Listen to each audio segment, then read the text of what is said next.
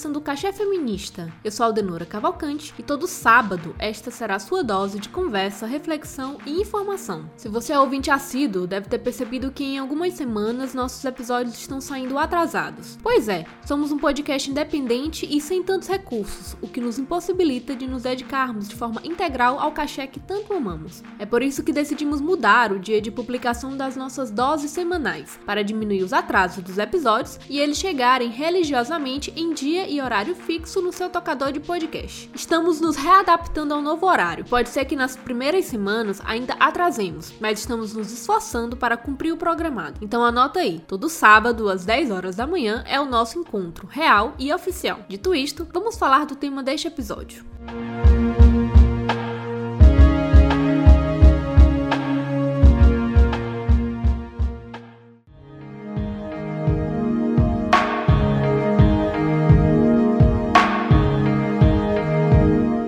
Produtor musical DJ Ives foi preso essa semana após ser divulgado vídeos em que ele estava agredindo a ex-esposa Pamela Holanda na presença da filha de nove meses do casal e também da mãe de Holanda e de outra pessoa não identificada. A agressão foi denunciada na delegacia pela vítima no dia 3 de julho e o DJ foi preso em 14 de julho em Fortaleza, capital do Ceará, e está sendo investigado por lesão corporal. Nas redes sociais, o DJ confirmou as agressões e afirmou que estava sendo ameaçado, sem dizer mais detalhes, mas mantendo discurso de culpabilização da vítima. Se você tem sensibilidade com temas sobre violência contra a mulher, já avisamos logo que este é um assunto que vamos tratar durante todo o episódio. Os vídeos divulgados por Pamela por si só é um show de horror e mostram agressões fortes e violentas, como chutes, socos, puxões de cabelo e golpes. Eles se tornaram públicos no dia 11 de julho e foram seguidos por fotos do rosto de Pamela machucado. Mas tudo isso aconteceu meses antes, em março. O caso chama a atenção não apenas pela violência em si, mas também pelo fato fato de que, após a divulgação do vídeo, o agressor passou a ganhar seguidores em suas redes sociais, acumulando mais de 260 mil novos seguidores um dia após a divulgação do vídeo, segundo matéria do jornal O Povo, que também associa o crescimento de seguidores à naturalização do machismo da violência contra a mulher. Em um país em que uma a cada quatro mulheres sofreu algum tipo de violência no último ano, é sintomático perceber que, ainda com uma violência tornada pública, o agressor ganha seguidores e visibilidade e reforça um discurso que coloca o relato e a denúncia da mulher em xeque. O Cachê Feminista de hoje está começando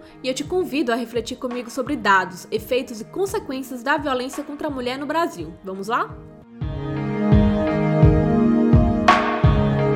Começamos este episódio narrando sobre as agressões do DJ Ives contra sua ex-mulher. Se não bastasse o fato de que o artista só foi preso e perdeu contratos com grandes empresas após a visibilização das imagens, alguns dias após ser preso, no vídeo gravado pelo DJ, momentos antes de ser levado pela polícia, foi divulgado por seu advogado. No vídeo, o artista aparece chorando e afirma que errou e que vai assumir o erro. O advogado afirma que a intenção de Ives ao reconhecer os erros que cometeu era pedir perdão a Pamela, às mulheres, aos fãs e a todos que Toda a situação atesta para um fato comum, quando agressões praticadas por artistas são divulgadas ao público. O agressor aparece com uma imagem emocionada, pedindo desculpa, assumindo o erro, muitas vezes afirmando que não foi a intenção dele cometer esses crimes, o que nos leva a questionar a veracidade em assumir a culpa e a sua responsabilidade frente ao caso. Afinal, a situação teve como consequências perdas financeiras e rompimento de contratos que podem prejudicar sua carreira. As desculpas se tornam meras formalidades em uma tentativa de recuperar a carreira e não de realmente realmente rever erros e práticas de violência contra a mulher, que, enquanto vítima das agressões, leva suas marcas ao longo de toda a vida e, algumas vezes, tem seus relatos questionados.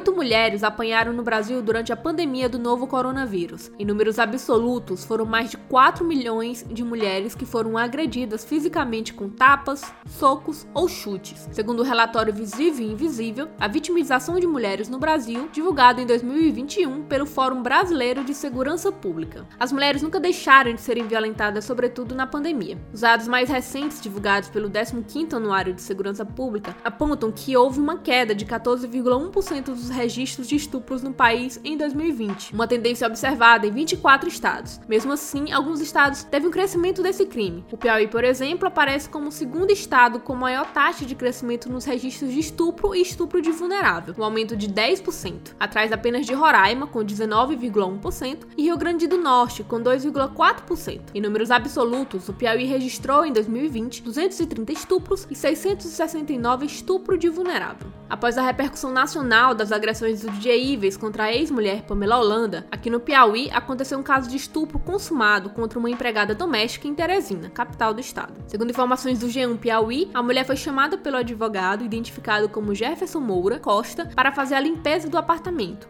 e, durante o serviço, foi atacada. A vítima contou em depoimento que só conseguiu fugir porque pulou da sacada. O estuprador foi preso em flagrante no dia 14 de julho, quarta-feira, e levado para o 12º Distrito Policial. Segundo a Polícia Militar, a perícia inicial confirmou a violência sexual. Mesmo sofrendo violência e tentando escapar do agressor, a vítima contou em depoimento, segundo apurado pelo portal O Dia, que foi desacreditada pelo porteiro do prédio, que se recusou a abrir a porta para que ela saísse e que só abriu quando outro morador interviu. Após a divulgação do caso pela imprensa, mais quatro mulheres que relatam que foram estupradas pelo advogado se sentiram encorajadas a denunciar o crime. Ainda que majoritariamente o perfil de estupradores sejam pessoas conhecidas da vítima, geralmente companheiros ou ex-companheiros, isso não é garantia de que este crime não seja praticado por outras pessoas e outros perfis de pessoas. É preciso que estejamos atentas para ajudar e acolher vítimas de estupro e de qualquer outro crime violento praticado contra as mulheres, além de combater qualquer tentativa de descredibilização da vítima que pode ocorrer desde o momento em que ela esteja tentando fugir do agressor até quando ela vai tentar denunciar o caso.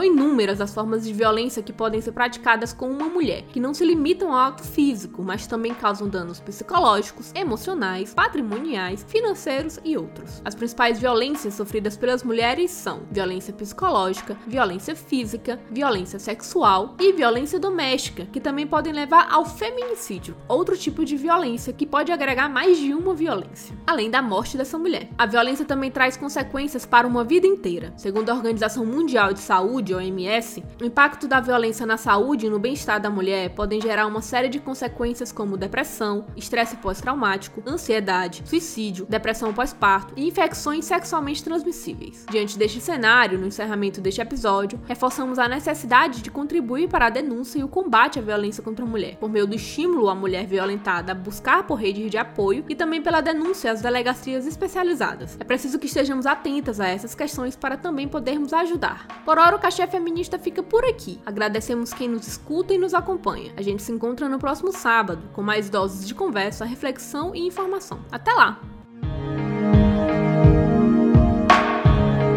Este episódio foi produzido por Ananda Mate, Aldenora Cavalcante e Jade Araújo. Roteirização e apresentação, Aldenora Cavalcante. Com edição e mixagem de áudio, Ananda Mate. E música original, Perdu Voyage. O Cachê Feminista é uma realização da Malamanhadas Produtora.